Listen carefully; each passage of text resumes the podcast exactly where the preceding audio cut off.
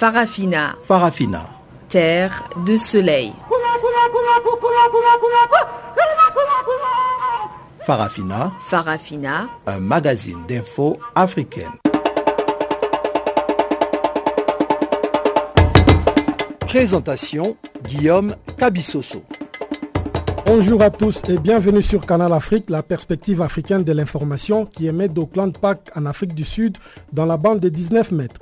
Ibrahim Ravelino est à la mise en onde de cette édition de Farafina dont voici sans plus tarder les principaux titres. Le gouvernement camerounais promet l'ouverture d'une enquête sur une vidéo d'exaction présumée de l'armée camerounaise. Le Mali toujours dans l'attente des résultats du deuxième tour de la présidentielle de dimanche alors que l'opposition accuse le pouvoir de fraude.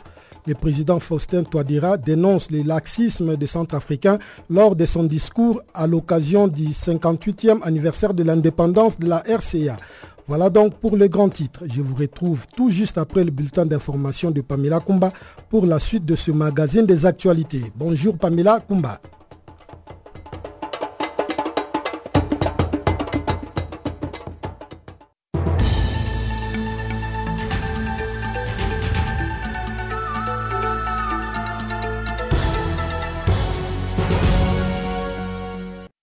Merci Guillaume et bonjour à tous. Les Maliens sont dans l'attente des résultats du second tour de la présidentielle. Lors d'une conférence de presse ce lundi à Bamako, le ministre de la Sécurité publique, le général Salif Traoré, a précisé que seuls 490 bureaux de vote sur un total de 23 000 n'ont pas pu ouvrir dimanche. Parmi les bureaux qui n'ont pas pu ouvrir, 440 se trouvait dans la région de Mopti au centre, en proie à des violences ethniques attisés par des groupes djihadistes. Les autres bureaux concernés sont situés dans le nord, dont 23 dans la région de Tombouctou, où l'incident le plus grave a été enregistré avec la mort du président d'un bureau de vote de la localité d'Arkodia, à une centaine de kilomètres au sud de Tombouctou. Il a été tué par balle par six djihadistes présumés venus interdire le vote. Ils ont ensuite procédé au saccage du matériel électoral. Le président sortant et favori, Ibrahim Boubacar Keïta, a affrontait donc dimanche l'opposant Soumaïla Sissé et le résultat de ce second tour est attendu en milieu de semaine. Et du côté du Zimbabwe, le président élu, Emerson Mangwangwa, a déclaré lundi qu'il faut dépasser la période électorale et embrasser l'avenir. Il s'exprimait ainsi à l'occasion de la commémoration de la journée des héros de l'indépendance. En cette même journée, l'organisation des avocats zimbabwéens pour les droits de l'homme dénonçait l'arrestation à l'aéroport d'Harare de Jeff Chatesvi, un leader de l'opposition. Le président zimbabwéen Emerson Nangwangwa, qui a remporté la présidentielle du 30 juillet dernier avec 50,8%, a dû repousser son investiture initialement prévue dimanche en raison d'un recours de l'opposition qui conteste le résultat de cette présidentielle. En effet, le leader du mouvement pour le changement démocratique, Nelson Chamisa, qui est arrivé en deuxième position avec 44,3%, parle d'énormes fraudes électorales. Il assure avoir gagné et a déposé vendredi un recours devant la Cour constitutionnelle qui a 14 jours pour trancher. Le président a pour sa part répété ce lundi que le scrutin avait été libre, équitable, transparent et crédible, accusant l'opposition de violence. En Afrique du Sud, la justice a invalidé ce lundi la nomination du procureur général Sean Abrahams. Ce dernier avait été nommé par l'ancien président Jacob Zuma et la Cour constitutionnelle a ordonné son remplacement dans les 90 jours qui suivent. Le juge Mbouisseni Madlanga, dans sa décision, a estimé que Sean Abrahams a bénéficié d'un abus de pouvoir, qu'il ait participé ou non à cet abus de pouvoir.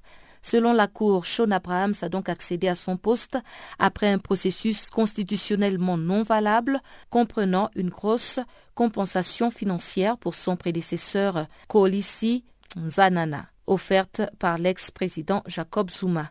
Sean Abrahams a souvent été accusé par la presse ou des hommes politiques sud-africains de protéger l'ancien président Jacob Zuma et ses proches. Mis en cause dans de nombreux scandales, l'ex-président sud-africain, âgé aujourd'hui de 76 ans, a été poussé à la démission mi-février après un long bras de fer avec son parti, le Congrès national africain au pouvoir, et son successeur Cyril Ramaphosa.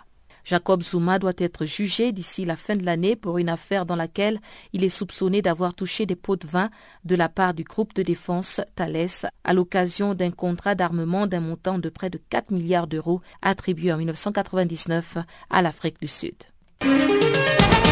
Human Rights Watch a exhorté lundi l'Égypte à rendre justice aux victimes d'un assaut meurtrier contre une manifestation qui a fait des centaines de morts en 2013 et dont les responsables, membres des forces de sécurité, n'ont toujours pas été poursuivis. Il y a cinq ans, le 14 août 2013, que les forces de l'ordre avaient lancé un assaut sur les places Rabat al-Adawiya et Nada, au Caire, la capitale égyptienne, où des milliers de personnes campaient avec des femmes et enfants depuis six semaines pour réclamer le retour du président islamiste Mohamed Morsi, démocratiquement élu en 2012 et destitué en juillet 2013 par l'armée alors dirigée par l'actuel président Abdel Fattah al-Sisi. Et chapitre santé pour terminer, l'OMS appelle à un accès libre et sécurisé pour la réponse à l'épidémie de la maladie à virus Ebola en République démocratique du Congo. Ces deux derniers jours, au cours de la visite conjointe avec les officiels du ministère de la Santé et d'autres partenaires dans les zones touchées de la maladie à virus Ebola, les hauts dirigeants de l'OMS et du bureau régional ont constaté la complexité dans la mise en œuvre des interventions pour le contrôle de cette épidémie au nord Kivu, en République démocratique du Congo. Bien qu'il s'agisse de la dixième épidémie d'Ebola dans ce pays, c'est la première fois que la maladie touche une zone très peuplée et en situation de conflit intense.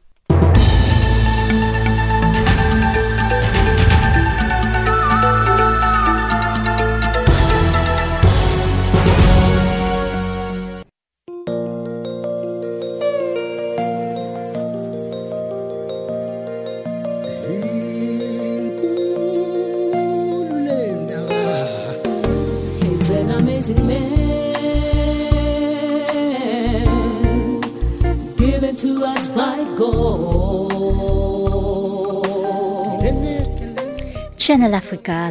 Écrivez-nous sur notre page Facebook Channel Africa.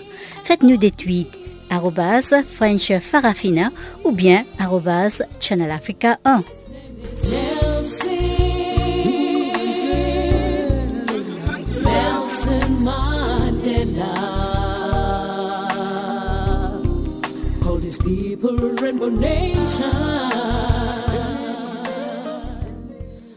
Rebonjour à tous. Nous ouvrons ces magazines des actualités par le Mali où l'opposition accuse les pouvoirs de fraude alors que le verdict de urne du deuxième tour de la présidentielle de dimanche s'est fait encore attendre.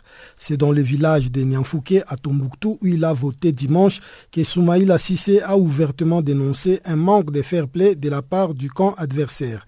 Selon lui, le parti d'Ibrahim Boubacar Keïta a usé de plusieurs stratagèmes comme la corruption des électeurs, le bourrage d'urnes pour faciliter la réélection du président sortant. À ces accusations, le camp d'Ibrahim Boubacar Keïta a répliqué affirmant qu'il n'essayerait pas de frauder avec l'assurance de l'estime de son peuple. C'est dans ces contextes assez particuliers que des milliers de Maliens attendent toujours la proclamation des résultats officiels. Les résultats du scrutin, le deuxième depuis l'intervention française qui avait mis en déroute les djihadistes dans le nord du pays en 2013, ne sont pas attendus avant 4 ou 5 jours. Le vainqueur du duel entre le président sortant Ibrahim Boubacar Keïta et l'opposant Soumaïla Sissé va entrer en fonction début septembre avec la lourde tâche de relancer l'accord de paix conclu en 2015 avec l'ex-rébellion à dominante Touareg dont l'application accumule le retard. Dimanche, jour de scrutin, le bureau des votes n'ont pas connu de forte affluence en raison d'une météo pluvieuse, des risques de violence ou encore du manque de suspense. Les opérations de dépouillement ont débuté de leur fermeture à 18 h temps local. Le ministre de la Sécurité, le général Salif Traoré, a salué lundi à Bamako le travail des forces de l'ordre dont la mobilisation a permis, selon lui, de constater que seulement 2,1% des bureaux de vote n'ont pas ouvert leurs portes au second tour de la présidentielle malienne contre 3,7% au premier tour. Au total, 23 000 bureaux de vote étaient prévus pour la présidentielle, dont le premier tour a opposé le 29 juillet dernier 24 candidats, puis deux candidats, le président sortant Ibrahim Boubacar et l'opposant Soumaïla Sissé au second tour organisé dimanche.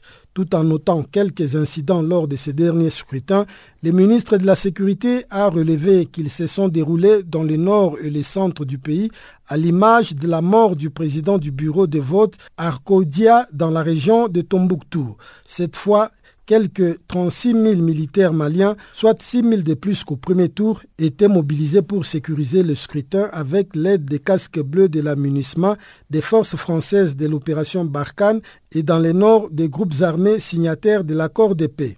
Le scrutin s'est tenu dans une relative indifférence de la population, fatiguée par plus de six ans de violence et dont près de la moitié vit sous le seuil de pauvreté malgré un taux de croissance supérieur à 5% et une place des premiers producteurs africains de coton.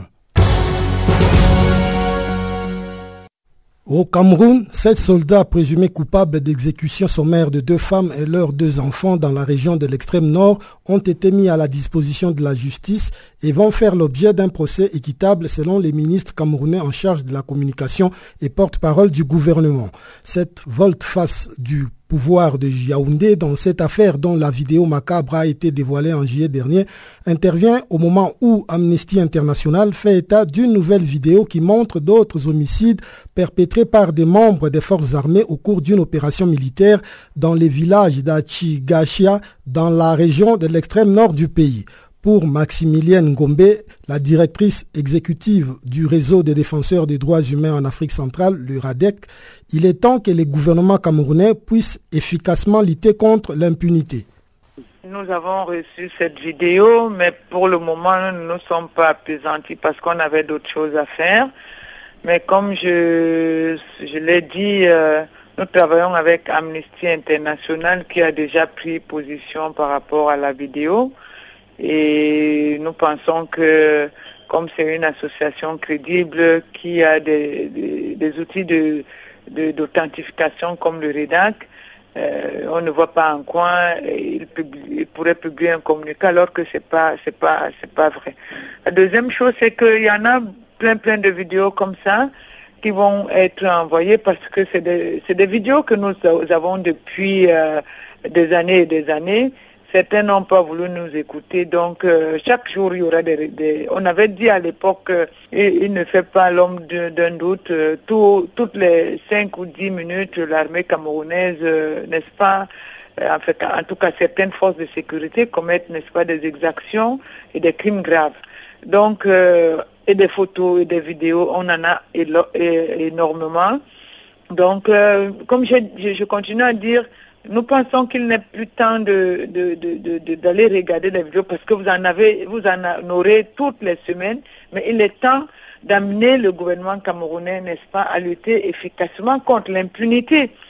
Parce que depuis 2015, c'est pas la première fois, ils ont déjà annoncé avec euh, le ratissage et le, bouclage de, de au doublé, ils avaient nié les faits, après pour reconnaître qu'il y avait 25 euh, euh, personnes qui étaient mortes. Depuis là, nous demandons au moins que la liste de ces 25 euh, personnes mortes soit connue du public. On n'a rien reçu. Nous avons demandé qu'il y ait un procès, n'est-ce pas, public pour qu'il y ait des observateurs afin que, bon, justice soit faite.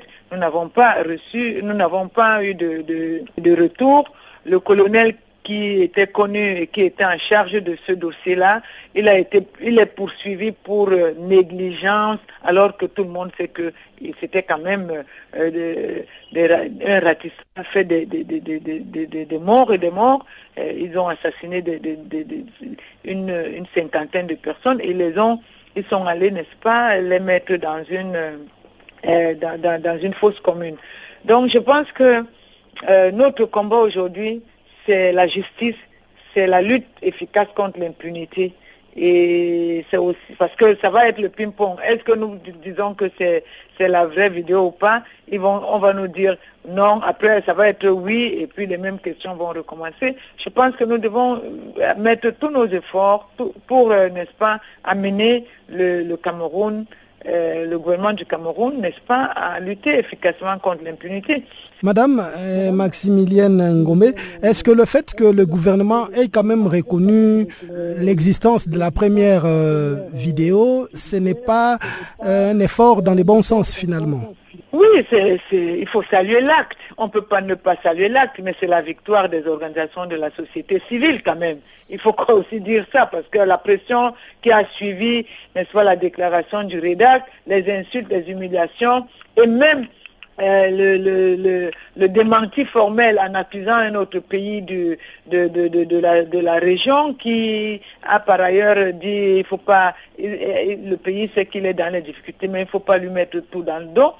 Je veux dire que c'est un acte positif qu'il faut saluer. On le, prend à juste titre, on prend acte, n'est-ce pas, de cette euh, volonté, n'est-ce pas, du de, gouvernement à vouloir euh, mettre la lumière. Le doute, le doute, c'est que nous sommes habitués aux effets d'annonce comme ça, et après, nous ne savons plus à quel moment, par exemple, le procès a eu lieu et quelles ont été les conclusions et quelles ont été comment, quels, sont, quels ont été les, mécanismes qui ont été mis en marche ou mis en place pour, n'est-ce pas, réparation par rapport, aux familles qui ont éprouvé. Un tribunal en Égypte a condamné dimanche à la prison à vie le suprême des frères musulmans Mohamed Badei et d'autres responsables de la confrérie islamiste pour des manifestations violentes qui se sont déroulées en 2013. Le tribunal a aussi condamné à perpétuité quatre hauts responsables des frères musulmans. Pamela Kumba nous en parle dans ses comptes rendus. C'est un lourd revers pour les frères musulmans en Égypte. La justice de ce pays d'Afrique du Nord a condamné cinq hauts responsables du mouvement, dont son guide suprême, Mohamed Badier, qui a écopé d'une peine de réclusion à perpétuité. Les quatre autres membres ont écopé de peines allant de 10 à 15 ans de prison ferme, selon les explications de leur avocat, Abdel Maksoud. La peine de prison à vie se traduit par 25 années de détention au maximum en Égypte. Et ces islamistes ont notamment été condamnés pour rassemblement non autorisé, tentative de meurtre et port d'armes à feu. Ces hauts responsables des frères musulmans comparaissent pour une deuxième fois après la décision rendue par la Cour de cassation il y a quelque temps. Celle-ci avait annulé des jugements émis en septembre 2014 par le tribunal de Gizeh condamnant 15 membres de la confrérie islamique, dont leur guide Mohamed Badier, à la perpétuité. L'avocat a déclaré qu'il fera appel de ces verdicts dans les 60 jours.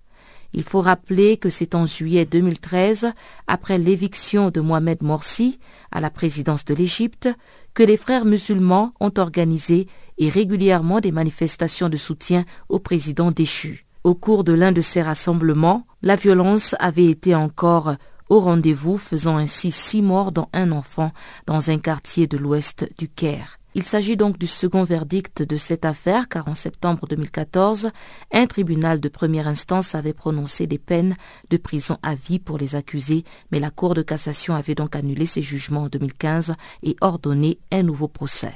Depuis la destitution et l'arrestation le 3 juillet de l'ex-président Mohamed Morsi par l'armée, plus de 2000 membres de la confrérie ont été arrêtés. Le nouveau gouvernement mis en place par l'armée commandé par le président Al-Sisi, a également reprimé dans le sang en août les rassemblements des partisans de Mohamed Morsi. Au moins un millier de personnes ont été tuées en une semaine, selon certains rapports de l'opposition, et des manifestants pro-Morsi pour l'immense majorité, mais aussi des dizaines de policiers. Les frères musulmans sont lourdement réprimés et leurs activités sont réduites, d'autant plus qu'ils ont été classifiés en Égypte comme étant un mouvement terroriste.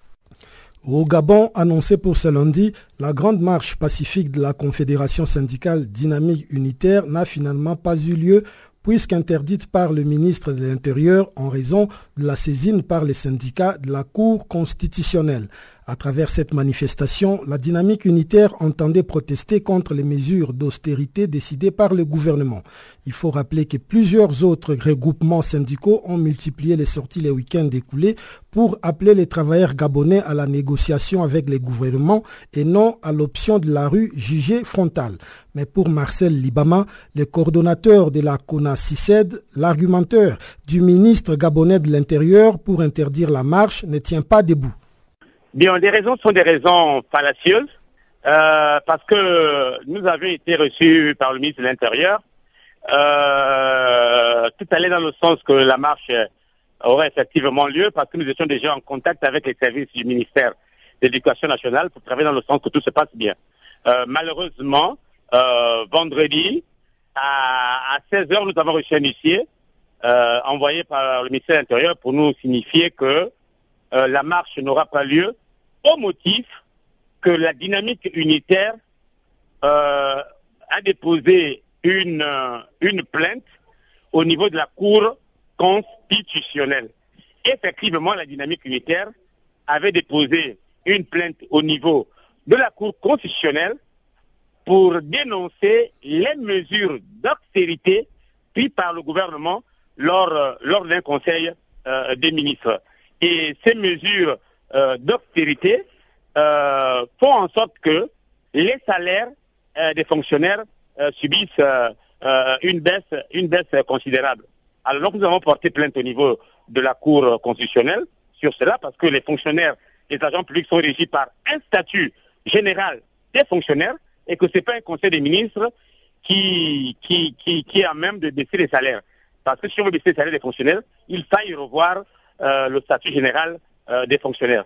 Donc le ministre de l'Intérieur euh, s'est appuyé sur cette plainte que nous avons déposée du côté de la Cour constitutionnelle pour interdire la marche, hein, au motif que il y a la plainte, la plainte est pendante au niveau de la Cour constitutionnelle.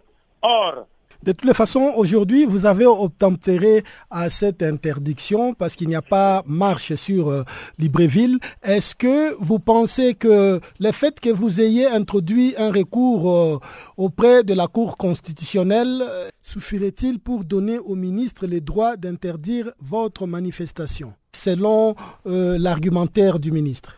Bien, l'argumentaire du ministre ne tient pas la route. Et il n'y a aucun rapport entre euh, la marche et la plainte que nous avons déposée au niveau de la Cour constitutionnelle. Euh, cette interdiction fait partie de l'agir de ce gouvernement. Hein. Marcel Libaman que je suis, ça fait 28 ans que je fais du syndicalisme. Je n'ai jamais vu un seul gouvernement gabonais qui a autorisé une marche des organisations syndicales que nous sommes. Et la dernière en date, c'est le 1er mai de cette année. La dynamique unitaire avait demandé une autorisation de marcher lors de la fête du 1er mai. Le gouvernement a refusé. Donc c'est dans l'ADN de notre gouvernement. C'est dans leur habitude de faire en sorte que les places publiques, les manifestations publiques ne sont autorisées qu'à un camp, le camp présidentiel, le camp de la majorité présidentielle. Donc, euh, que ce soit l'opposition euh, euh, politique, que ce soit l'opposition civile, que ce soit la société civile, toutes ces entités-là n'ont pas le droit au Gabon de marcher. Lorsqu'il y a une marche de ces entités-là, ça veut dire qu'ils ont outrepassé euh, euh, ces autorisations du ministère euh, de l'Intérieur. Donc, nous ne sommes pas surpris, le syndicat n'est pas surpris par ce refus du, gouvernement d'accorder cette, cette marche, parce que l'argument que le gouvernement utilise hein, pour refuser cette marche est fallacieux, est un argument qui ne tient pas la route, parce qu'il n'y a aucun lien entre le dépôt d'une plainte à la Cour constitutionnelle pour dénoncer une décision du Conseil des ministres et l'autorisation d'une marche pacifique. Et combien de temps faudra-t-il euh, à la Cour constitutionnelle pour faire suite euh, à votre recours finalement? Mais vous savez que la Cour constitutionnelle gabonaise, c'est une tour de piste. Elle ne prend toujours les décisions qu'en faveur d'un camp. Donc, euh, que ce soit le gouvernement, que ce soit la Cour constitutionnelle, nous savions en avance qu'elle est de mèche, elle est de connivence au regard de sa composition, au regard euh, des membres euh, qui composent cette conférence. Nous savons toujours qu'elle prend toujours et souvent les décisions que en faveur du gouvernement.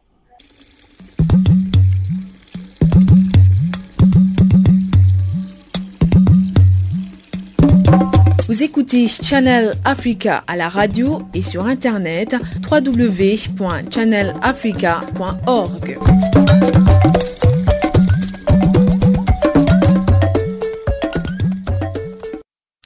Nous allons à présent céder la place à Chanceline Louraquois qui va décortiquer pour nous ce qui fait la une de l'actualité dans les mondes économiques.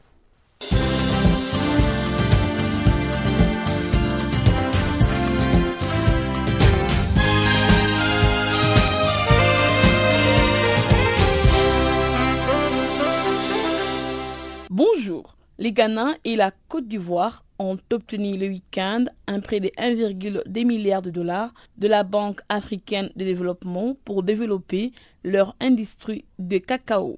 Cette somme servira à mettre en place des petites unités de transformation du cacao en produits semi-finis aptes à être exportés. Rappelons que le Ghana et la Côte d'Ivoire qui produisent à eux de près de 110% de la production mondiale de cacao, ont décidé depuis quelques années d'activer leur coopération sur la question afin d'influer sur les prix mondiaux du cacao.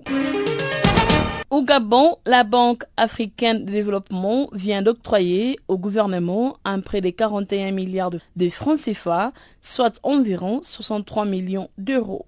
Ces prêts servira à donner un coup d'accélérateur au processus de diversification de l'économie. Les projets à financer a pour objectif global de contribuer à une croissance forte et inclusive à travers l'amélioration du climat des affaires et les renforcements des capacités institutionnelles. D'autre part, 8000 nouveaux emplois seront créés dans la zone économique spéciale d'Enkok qui en compte déjà 16 000, non loin de Libreville, et l'Office gabonais des recettes y sera déployé. Bref, cette initiative devra engendrer des recettes fiscales issues du secteur hors pétrole de l'ordre d'un milliard 615 francs CFA à l'horizon 2022 contre 922 milliards en 2017.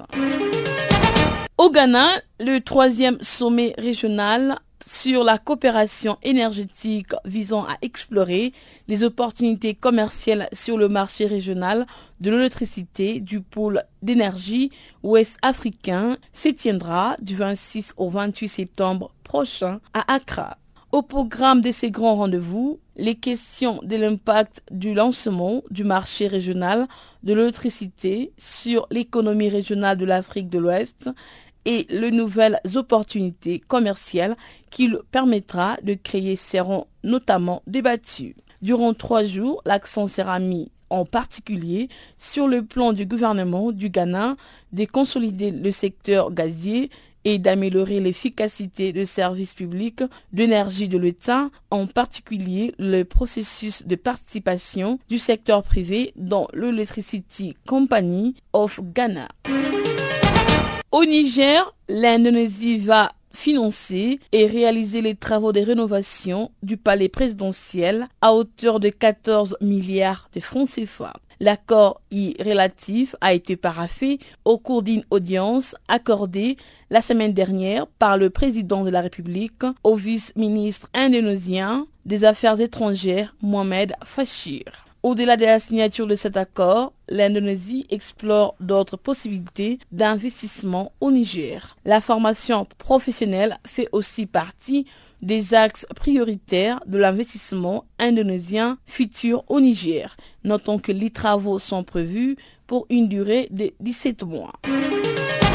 En marge d'une conférence de presse tenue le week-end en Chine, l'ambassadeur de Tunisie, Dia Khaled, a souligné l'importance du sommet de Beijing 2018 du Forum sur la coopération sino-africaine. Le sommet se tiendra en septembre prochain. L'ambassadeur de Tunisie en Chine a qualifié cet événement d'un grand rendez-vous historique et de nouveaux points de départ pour approfondir le partenariat entre la Chine et les pays africains dans divers domaines. Selon l'ambassadeur, les sommets apportera de nouvelles perspectives à la coopération globale entre la Chine et l'Afrique. Pour rappel, la Tunisie a signé en juillet dernier un mémorandum d'entente avec la Chine portant sur l'initiative La ceinture et la route. Comme pour beaucoup de pays, le Maroc est concerné par les sanctions américaines contre l'Iran. Les banques notamment figurent au premier rang des institutions qui se trouvent impliquées dans les processus d'application de ces mesures. Il est mentionné dans ces documents que la première vague de ces sanctions inclura les transactions financières et les importations des matières premières, des tapis d'origine iranienne ainsi que des sanctions sur des achats dans les secteurs automobiles et l'aviation commerciale. Dans une deuxième phase, dès le 4 novembre prochain, Washington étendra ses sanctions au secteur pétrolier et gazier ainsi qu'à la Banque centrale iranienne et d'autres domaines financiers et commerciaux. C'est par cet élément que nous mettons fin à notre bulletin économique.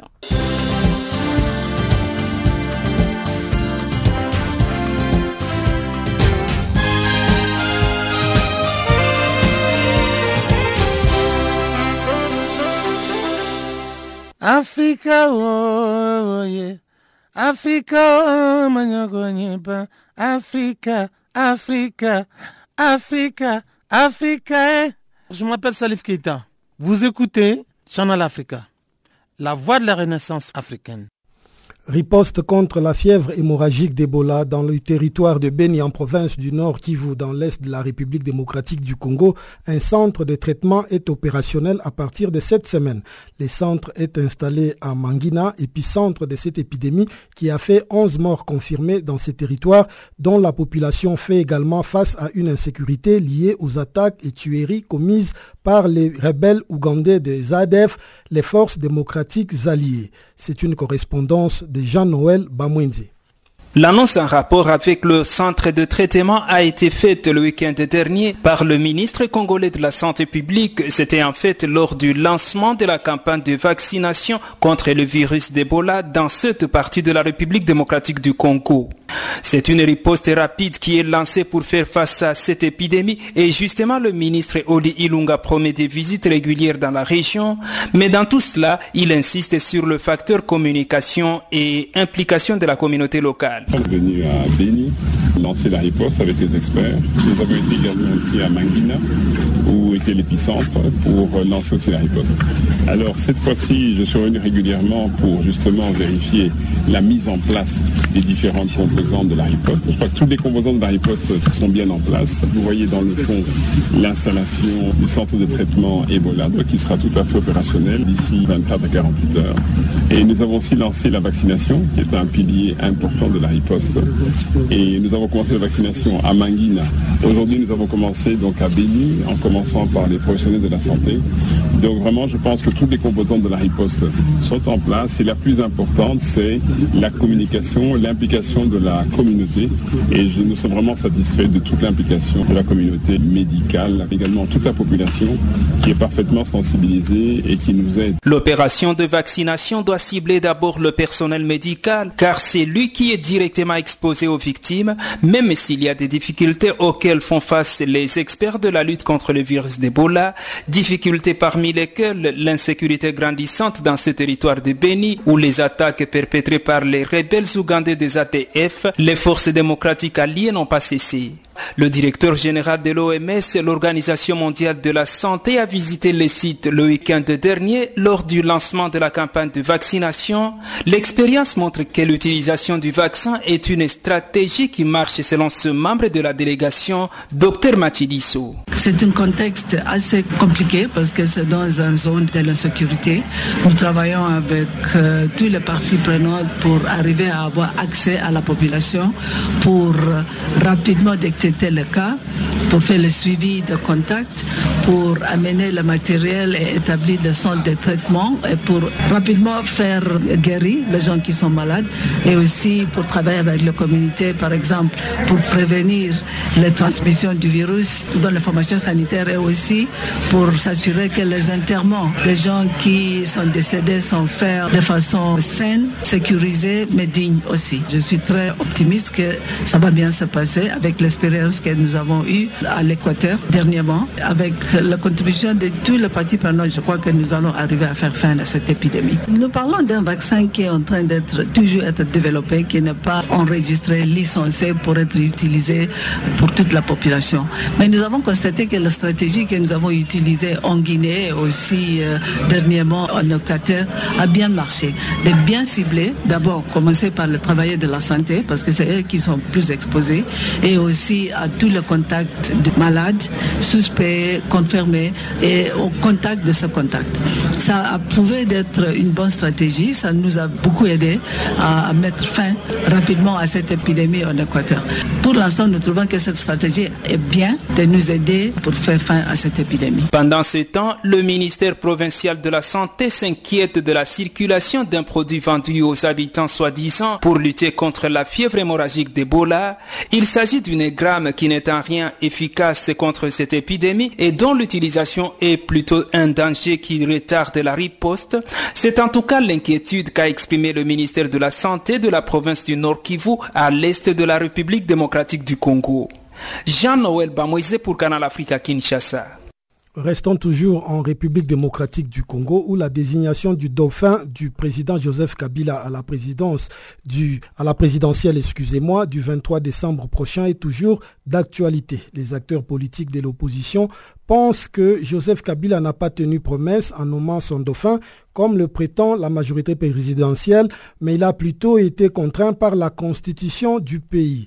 C'est une correspondance de Gisèle Kaimbani, notre correspondante à l'est de la République démocratique du Congo. Joseph Kabila ne devrait pas briguer troisième mandat selon la constitution de la RDC. Aujourd'hui, il y a un dauphin. Il s'appelle Emmanuel Ramazani Shadari. Jusqu'ici, secrétaire permanent du PPRD, principale formation politique de la coalition au pouvoir, le FCC dont il est candidat pour la présidentielle de décembre 2018. À Goma, au nord Kivu, la majorité présidentielle dit que le président Kabila a tenu sa promesse, celle de respecter la constitution de la République. Emmanuel Chadari, c'est l'homme qu'il faut pour faire avancer ces pays, a dit Madame Fatouma Hassani, candidate à la députation nationale et membre du parti politique AARC de la majorité présidentielle. Maintenant qu'il l'a fait, c'est une bonne chose, nous louons ça, parce que c'est quelque chose qu'on attendait de lui depuis très longtemps. Beaucoup ne l'ont pas cru, mais finalement, je pense qu'il n'y a plus à, spéculer. Il y a côté d'opposition qui disait que si Kabila a postulé encore une fois, euh, il n'y aurait pas élection. Ça ne dépend pas d'eux, bien sûr, ça dépend de toute la République pour que les élections aient lieu. Mais comme déjà il a cité le nom de Emmanuel Chadari, je pense que les élections auront bel et bien lieu sans problème. L'opposition, pour sa part, dit que la désignation du dauphin Emmanuel Chadari n'est pas une promesse tenue par le président Kabila, mais plus plutôt une obligation de la Constitution. C'est la victoire du peuple congolais, notamment de ceux qui ont versé leur sang pour réclamer l'alternance au pouvoir, souligne cette opposition congolaise. Toutefois, plusieurs préalables restaient encore à lever afin de faire respecter l'accord de la Saint-Sylvestre, a dit Reben Simikindo, secrétaire général adjoint de l'UDPS. Que ce soit la désignation de Chadari, que ce soit Kabila si lui-même revenait, euh, en tout cas il y a un grand souci parce qu'avec euh, le préalable que nous au sein de l'opposition nous avons brandi et nous continuons à taper fort pour que ces préalables soient aujourd'hui mis en application ou respectés. Vous avez par exemple la machine à voter que nous décrions, que nous dénonçons parce que nous savons avec la machine à voter, euh, Kabila ou alors les camps de la majorité est capable de tout. Nous avons les 16% d'effectifs ou si vous voulez les 10 millions parce qu'avec 10 millions d'effectifs dans les fichiers, ça fait plus ou moins un président de la République et aussi plus de 200 députés. Entre autres, nous réclamons jusqu'aujourd'hui que le représentant de l'IDPS soit remplacé parce que celui-là, il est déjà au service de la majorité. Et euh, tout ce que nous avons toujours dit, la décrispation, que les prisonniers politiques soient libérés. Tout à louant le courage de Joseph Kabila pour cette décision prise, la société civile de Goma pense que Emmanuel Ramazani Chadari devrait d'abord présenter son cahier de charge. Marion Ngavo. C'est une bonne stratégie pour essayer de démystifier certains candidats. Nous louons ce courage du président. Nous pensons que euh, l'alternance euh, politique sera respectée. Par rapport au dauphin, nous avons vu ses actions en tant que Premier ministre, en tant que gouverneur, mais nous, au niveau de la société civile, nous voulons attendre les cahiers de charges. Et est-ce que ces dauphins, une fois s'ils passaient, nous, la société civile, nous sommes en train de voir les intérêts de la population avant, pendant et après les élections parce que la population souffre. Nous voulons laisser les politiciens et que ceux qui seront élus puissent prendre en charge le développement de la nation parce que beaucoup de secteurs sont à faillite. Les opérateurs économiques du Gouma pensent à leur tour que Joseph Kabila vient de franchir un pas en désignant son dauphin car cette désignation vient de faire baisser la tension au sein de la population congolaise. Toutefois, la CENI doit respecter son calendrier électoral, ce qui pourra permettre de relancer les affaires actuellement dans un climat non adapté à cause de la situation politique. David Katumbi. Les opérateurs économiques craignent lorsqu'il y a un climat de soulèvement. Ça nous met un peu mal à l'aise. Mais le fait est qu'on ait déjà franchi ce premier pas, au moins c'est déjà un climat d'apaisement. Tous ces acteurs n'attendent que l'aboutissement du processus électoral en cours en RDC, qui est la tenue des élections libres, transparentes et apaisées pour qu'il y ait alternance au pouvoir. Depuis Goma, Gisèle Kaimbani pour Canal Afrique. Merci Gisèle Kaimbani. 13 août 1960, 13 août 2018. Cela fait 58 ans jour pour jour que la République centrafricaine a à la souveraineté internationale. Pour la circonstance, le président de la République, Forstin Archange Touadira, s'est adressé la veille à la nation. Il a dénoncé les laxismes des Centrafricains pour donner un sens à cette fête de l'indépendance. Godefroy Luther Ngondje, président du collectif centrafricain Touche pas ma constitution, déplore les propos du président centrafricain. Suivez sa réaction recueillie par Pamela Kumba. Nous avons aujourd'hui un État qui est un État fantôme. Lorsque j'écoute par la voix d'un président qui est élu démocratiquement que les Centrafricains ne travaillent pas, mais qui doit encourager les Centrafricains à travailler pour contribuer à l'épanouissement des institutions républicaines n'est pas ceux qui ont notamment la responsabilité politique? Ils ont failli à cette mission qui consiste à bâtir un État. Nous avons aujourd'hui un État fantôme et cette responsabilité n'est qu'une responsabilité à caractère politique. Nous avons des indicateurs qui attestent que factuellement, nous avons pu notamment sombrer dans ce qu'on appelle la gabégie, le régionalisme, la médiocrité, le néopotisme, la haine viscérale. L'ensemble de tous ces désastres nous a amenés vers, c'est-à-dire, disparité de la République centrafricaine, un acte à caractère politique. Cela, notamment, devient ironique lorsque nous écoutons aujourd'hui ceux qui doivent encourager les centrafricains, malgré la souffrance que nous traversons, de dire que nous avons espoir en eux, ils continuent à ironiser le sort du peuple centrafricain qui les a donné leur suffrage. Voilà comment je peux notamment diagnostiquer les 58 années de souffrance que le peuple centrafricain continue à souffrir dans le mensonge, dans notamment le népotisme, dans le régionalisme, dans le clanisme et dans la médiocrité par excellence. Mais en 58 ans d'existence, il y a quand même eu des acquis. N'avez-vous pas quelques acquis à mentionner? Euh, les acquis que nous avons pu notamment aujourd'hui à partager, et tous ces acquis sont partis notamment aujourd'hui entendre, c'est-à-dire c'était se vivre ensemble. Et aujourd'hui, ils continuent à avoir l'épuration de sang. Le centrafricain continue à vivre étant comme un viveur. Quel acquis nous pouvons aujourd'hui s'en réjouir au-delà de 58 ans d'existence? Nous sommes un peuple sans repère. Il ne faut pas se voiler la face que nous sommes aujourd'hui un peuple qui est en quête de rebâtissement d'un État. Et quel héritage nos aînés ont pu nous léguer si ce n'est pas que de la haine, si ce n'est pas que de la division, si ce n'est pas que du tribalisme, si ce n'est pas que du vol institutionnel cautionné par les prédateurs de la. C'est la question qu'il faut renvoyer étant comme l'ascenseur à ceux qui prétendent aujourd'hui diriger un État fantôme au monde. Et quel est le message que vous aimeriez peut-être lancer à l'égard euh, des populations centrafricaines, comme vous le dites, euh, qui continuent à souffrir jusqu'aujourd'hui? Euh, Le message que nous pouvons aujourd'hui lancer à notre peuple, c'est-à-dire qu'il appartient à nous centrafricains, aujourd'hui, d'aller vers ce qu'on appelle la restauration de notre État. Et cette restauration ne peut que se faire par, c'est-à-dire l'engagement le plus suprême. Le plus suprême, c'est que nous devons dépasser notre égocentrique, notre euh, différence de point de vue et se dire que nous sommes trafiquants, nous avons failli au bâtissement d'un État. Ce qui a lieu de faire, c'est quoi? C'est de voir dans quelles possibilités rassembler les centrafricains, pas considération d'ethnie, de la religion, qui est notamment un prétexte qui a été utilisé par vos confrères pour diviser les centrafricains dans le passé et que les centrafricains continuent notamment à encourager cette bêtise humaine qui continue à faire du mal au peuple centrafricain. Il est temps que nous, centrafricains, et la jeunesse qui continue à cautionner, c'est un message fort qui peut s'adresser aujourd'hui à la jeunesse.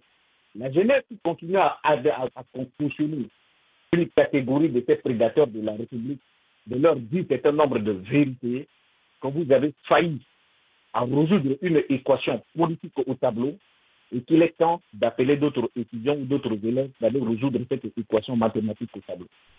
Conclusion des travaux de la 64e session entamée le 23 juillet dernier à Genève en Suisse, les experts du comité contre la torture se sont dit préoccupés par la Mauritanie où des informations fiables indiquent que des suspects d'actes de terrorisme sont souvent arrêtés au secret dans le lieu de détention officieux et soumis à la torture dans le but d'extorquer des aveux. Plus d'informations avec Sébastien Touze, expert du comité contre la torture. Nous avons de toute façon constaté un certain nombre d'évolutions dans le cadre de la législation de cet État et notamment une évolution assez manifeste avec l'adoption en 2015 de la loi sur la torture, qui est une avancée considérable et qui reprend l'ensemble des obligations conventionnelles, notamment en matière légale, imposées par notre convention. Mais il est apparu qu'il y avait néanmoins de grands problèmes qui demeuraient dans l'application de cette loi. En effet, nous avons pu constater à plusieurs reprises, et selon des sources concordantes, que les garanties accordées aux personnes privées de leur liberté n'étaient pas reconnues, malgré la prévision légale. Il y avait également de nombreuses violations des droits pendant les gardes à vue, c'est-à-dire impossibilité de pouvoir accéder effectivement à un avocat, impossibilité de pouvoir accéder à un médecin, bref. Il y avait ici un certain nombre de garanties juridiques fondamentales qui, malgré la reconnaissance légale, n'étaient pas observées en pratique. Nous avons pu également constater un certain nombre de problèmes avec la mise en œuvre de la loi contre le terrorisme, dans la mesure où nous avons pu euh, mettre en lumière, dans le cadre de nos examens, plusieurs euh, actes euh, issus de mesures policières en particulier qui étaient totalement contraires à notre convention.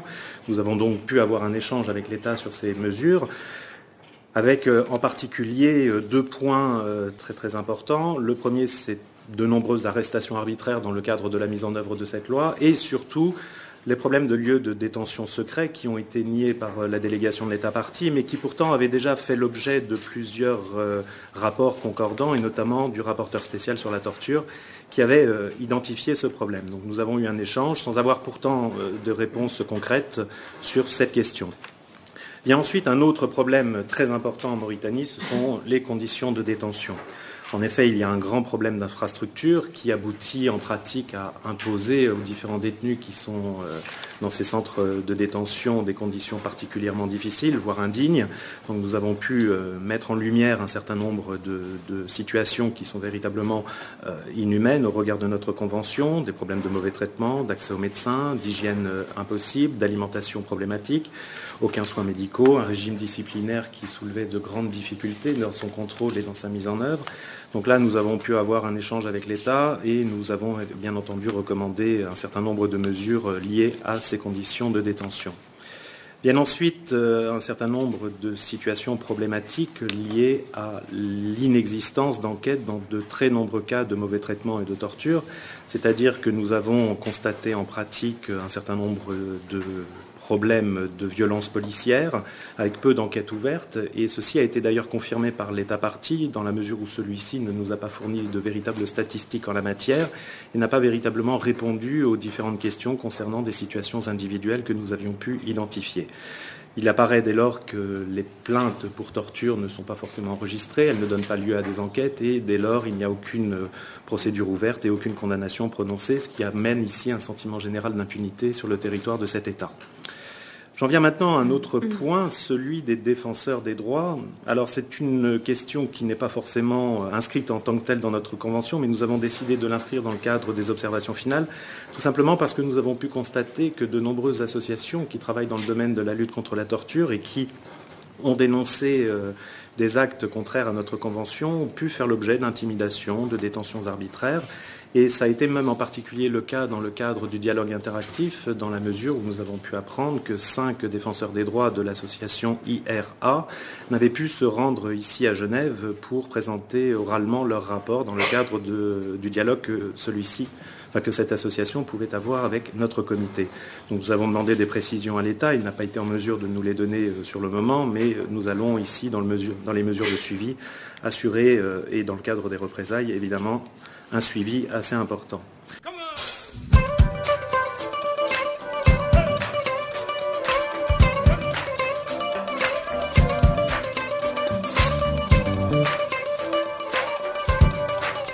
Farafina, votre rendez-vous hebdomadaire sur Channel Africa, la radio panafricaine. Farafina, votre programme des actualités en langue française sur Channel Africa.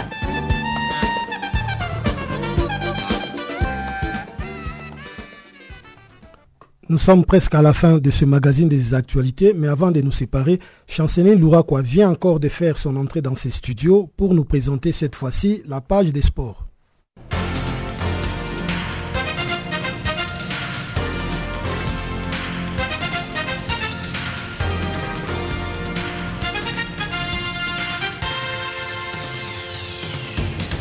Bonjour un second qualifié pour la Coupe d'Afrique des Nations de moins de 17 ans, Tanzanie, à l'issue du tournoi qualificatif de l'Union de fédération des football d'Afrique centrale, est désormais connu. C'est le Cameroun. Les Lions indoptables ont remporté les tournois qualificatifs de la zone de l'Union des fédérations de football d'Afrique centrale et rejoignent donc l'Angola en tant que deuxième qualifié pour la phase finale de la Coupe d'Afrique des Nations de moins de 17 ans. Les Cameroun s'est imposé par 3 buts à 1 devant le Congo-Brazzaville en finale le dimanche. Au titre des récompenses individuelles, les Cameroun s'offrent la part du lion avec le prix de meilleur joueur par Alium Saidiou et les meilleurs buteurs pour Steve Voué. Libre de tout contrat, après avoir résilié son bel avec Sport, l'international camerounais Samuel Eto'o cherche un nouveau point de chute cet été. À 37 ans, les Camerounais se donnent encore deux ans ou plus au niveau avant de raccrocher les crampons. Il déclare, je cite, Moi, ce que je veux, c'est continuer à jouer au football. Je veux jouer encore deux saisons, puis arrêter ma carrière et commencer une nouvelle vie. Fin de citation. L'ancien Barcelonais a par ailleurs confirmé qu'il se bien tenter une première expérience en Ligue 1 française pour rebondir cet été. Déjà éliminé après ses déroutes contre la France par un but à 4 et les Pays-Bas par 0 but à 4, le Ghana a sauvé l'honneur en dominant la Nouvelle-Zélande les dimanches par un but à 0 pour son dernier match au mondial féminin de moins de 20 ans. Dans une partie fermée, Ruth Anima a été la seule à trouver la faille sur la fin en reprenant un tir sur la transversale des Grâces en Santéwa à la 75e minute. Les poteaux ont ensuite privé Anan par 2 buts à 0. Avec ces résultats, le Black Princess termine donc troisième du groupe A avec 3 points. Passons à la Coupe d'Afrique de moins de 20 ans, Niger 2019. Le Ghana a obtenu le week-end son ticket pour la prochaine coupe qui se jouera au Niger. Après sa victoire de 3 buts à 1 à domicile contre le Bénin, le Black Satellite se sont déplacés les dimanches à Cotonou, au Bénin, pour les comptes de la rencontre retour. Les Ghana devient huitième et dernier qualifié pour la phase finale de la Coupe d'Afrique des Nations de moins de 20 ans Niger 2019. Le Black Satellite rejoint donc le sept autres qualifiés, notamment le Niger, l'Afrique du Sud, le Sénégal, les Burkina Faso, le Nigeria, les Burundi, et le Mali. Pour rappel, le tenant du titre zambien a été éliminé de les qualifications. Le rendez-vous est donc pris du 24 février au 10 mars 2019 pour la phase finale au Niger. Les milieux de terrain nigériens, âgés de 27 ans, Joël Obi, a signé le dimanche un contrat de trois ans avec le club italien ayant une option d'une année supplémentaire. Les coûts du transfert n'a pas été rendu public. Joël Obi a marqué 7 buts et est auteur de 5 passes décisives en 59 matchs avec Torino qu'il avait rejoint en juillet 2015 en quittant l'Inter Milan. Obi, considéré comme l'un des meilleurs milieux de terrain du Nigeria, a débuté sa carrière à l'Inter Milan. Il a refusé de jouer avec les petites catégories du Nigeria avant de faire ses débuts pour la sélection nationale en février 2011 contre la Sierra Leone. Nous bouclons ce bulletin avec les tours du Rwanda. À l'issue de cette huitième et dernière étape remportée par l'Algérien Azedine Lagab pour une deuxième fois en une semaine, les différents maillots distinctifs ont été distribués. Samuel Mugisha a remporté les tours du Rwanda en 24 heures, 26 minutes, 53 secondes avec 21 secondes d'avance sur son compatriote Jean-Claude Ouizeye de l'équipe française POC Côte de Lumière et 1 minute 4 secondes sur l'Éthiopien Moulou Alemikael. Pour cette dernière étape, l'attraction était le passage à deux reprises sur les fameux murs de Kigali, cette pente pavée de la capitale rwandaise et qui est redoutée par le cycliste.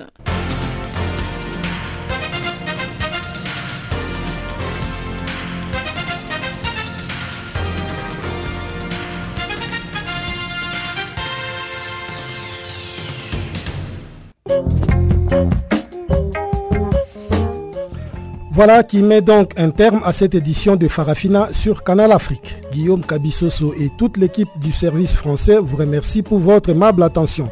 Rendez-vous est pris pour demain, même heure, même fréquence. Au revoir.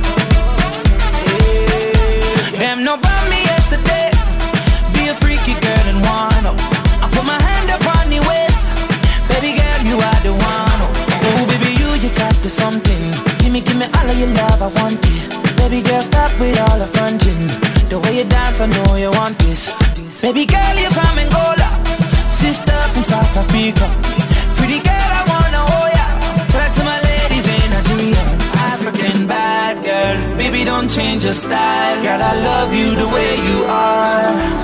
The way you are. Feeling your dancing now on the beat.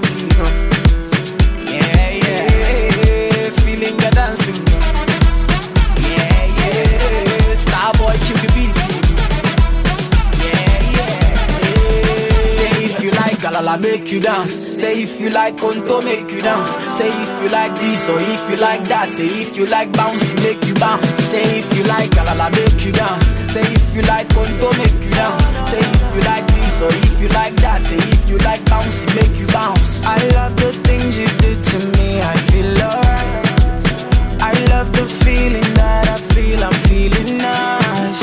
I love the things you did to me. I feel alright. Give me life, you give me life, you give me life. See, baby girl, please, baby girl, Joe for me. I'ma get Joe for me. With your sexy body, yo, with your sexy body, baby girl, please, baby girl, Joe for me. I'ma get Joe for me. With your sexy body, yo, with your sexy body, African bag, baby, don't change your style, girl. I love you the way you are, the way you are, feeling the dancing, girl. Yeah, yeah, stars on the beat.